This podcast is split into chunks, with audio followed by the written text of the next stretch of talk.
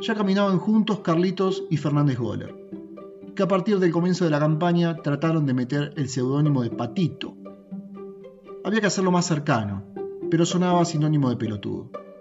No se llamaba Patricio, pero al parecer había dormido hasta los 10 años abrazado a un pato de peluche.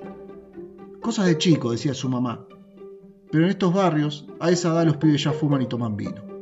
La cosa es que caminaban por la periferia, por esas calles en las cuales Carlitos era una especie de Virgilio mostrándole el infierno al Dante. Se acercaban a la gente, charlaban y se tomaban un mate. Tendrían que haberle visto la cara a Patito. A veces quería negarse a chupar la bombilla, pero quienes somos materos tenemos una inmensa desconfianza hacia quienes no aceptan el mate. Es como que sospechamos que detrás de esa negativa a succionar la bombilla, antes babeada por nosotros, se esconde el más profundo desprecio.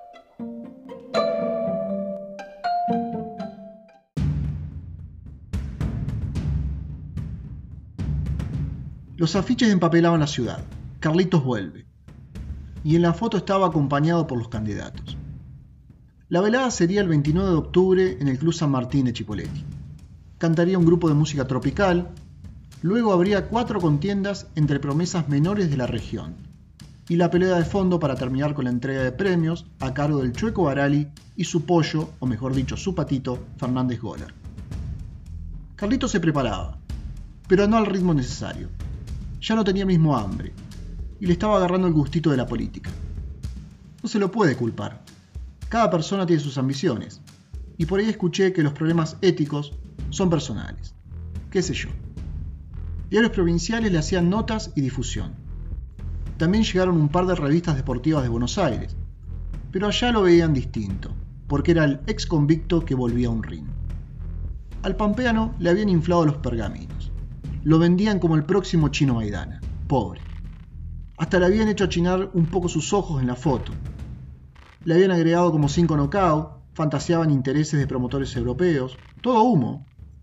Si bien era bueno, se movía rápido, aunque no tenía potencia, pero eso en la foto no se ve. Aunque todos sabemos cómo son los medios, que te venden una realidad inventada, que la publicidad es engañosa y eso.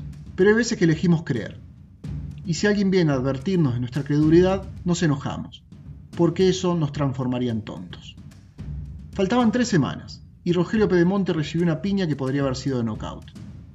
Lo llamaron de La Pampa, para decirle que el contrincante se había pegado un palo con la moto. Al parecer tenía una fractura en la pierna. Lo que puteó al gordo no tiene nombre. Quiso más explicaciones. Pidió hablar con el pibe y con su maestro Ábalos, pero no lo consiguió tampoco la guita que ya había puesto. Estaba sacado. Esa noche se metió de todo. Lo tuvieron que calmar porque casi se pelea con un morocho que se le había parado de manos. Aturdido, perdido, quería escapar o salirse del trato, pero sabía que era imposible. En el primer caso lo conocían por todos lados, y la segunda opción no era válida. Con esos tipos no se jode. Les iba a cagar la velada, la vuelta de Carlitos y la noche de presentación de los candidatos era demasiado. Sabía que lo iban a encontrar en una zanja.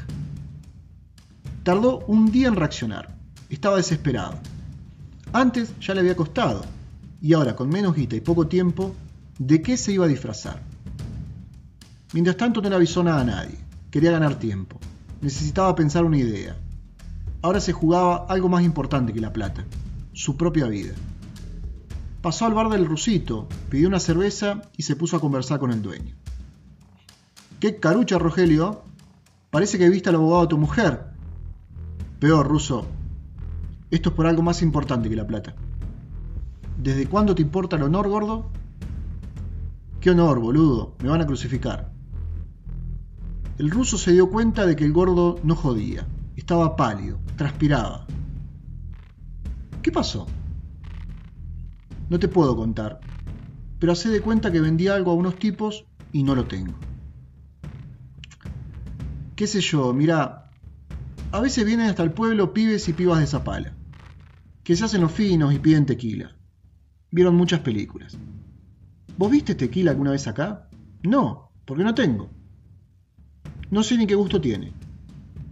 Así que tengo una botella que le meto ginebra y grapa. Y ellos toman tequila puro directamente de México.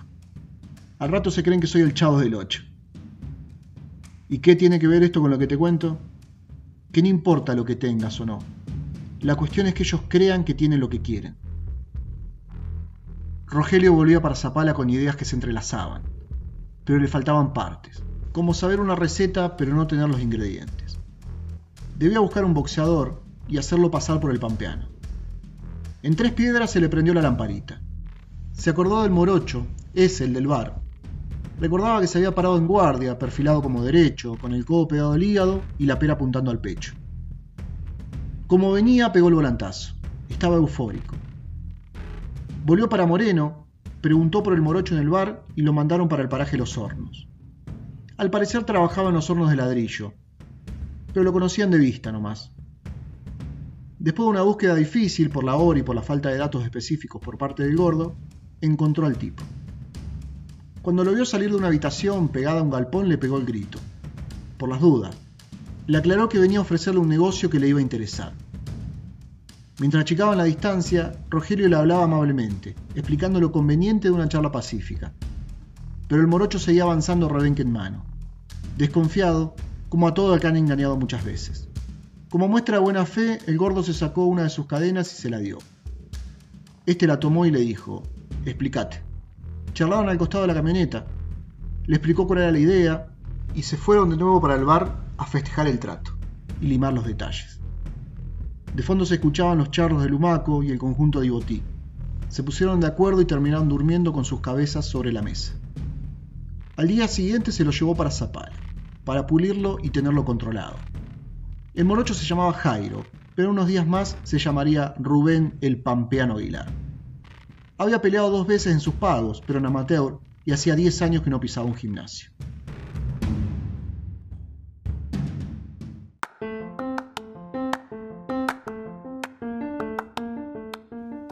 lo puso a entrenar con un viejo preparador. Había un objetivo claro, que pareciera un boxeador. Jairo estaba bien físicamente, espaldas y brazos fuertes, frutos de su trabajo, pero había que hacerlo bajar 4 o 5 kilos.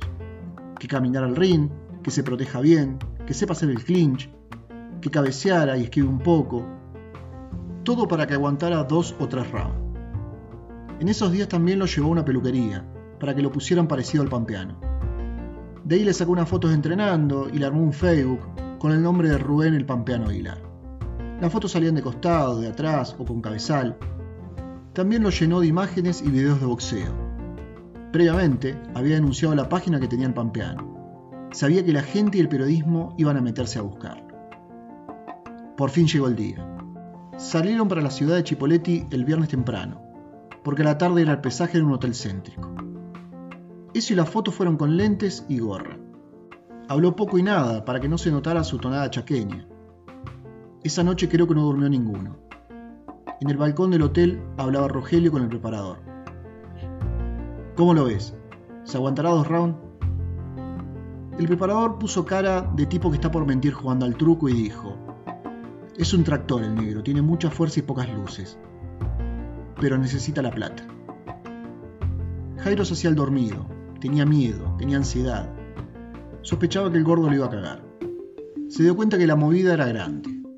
Esta no era una pelea en un galpón con un gil. Acá había más guita.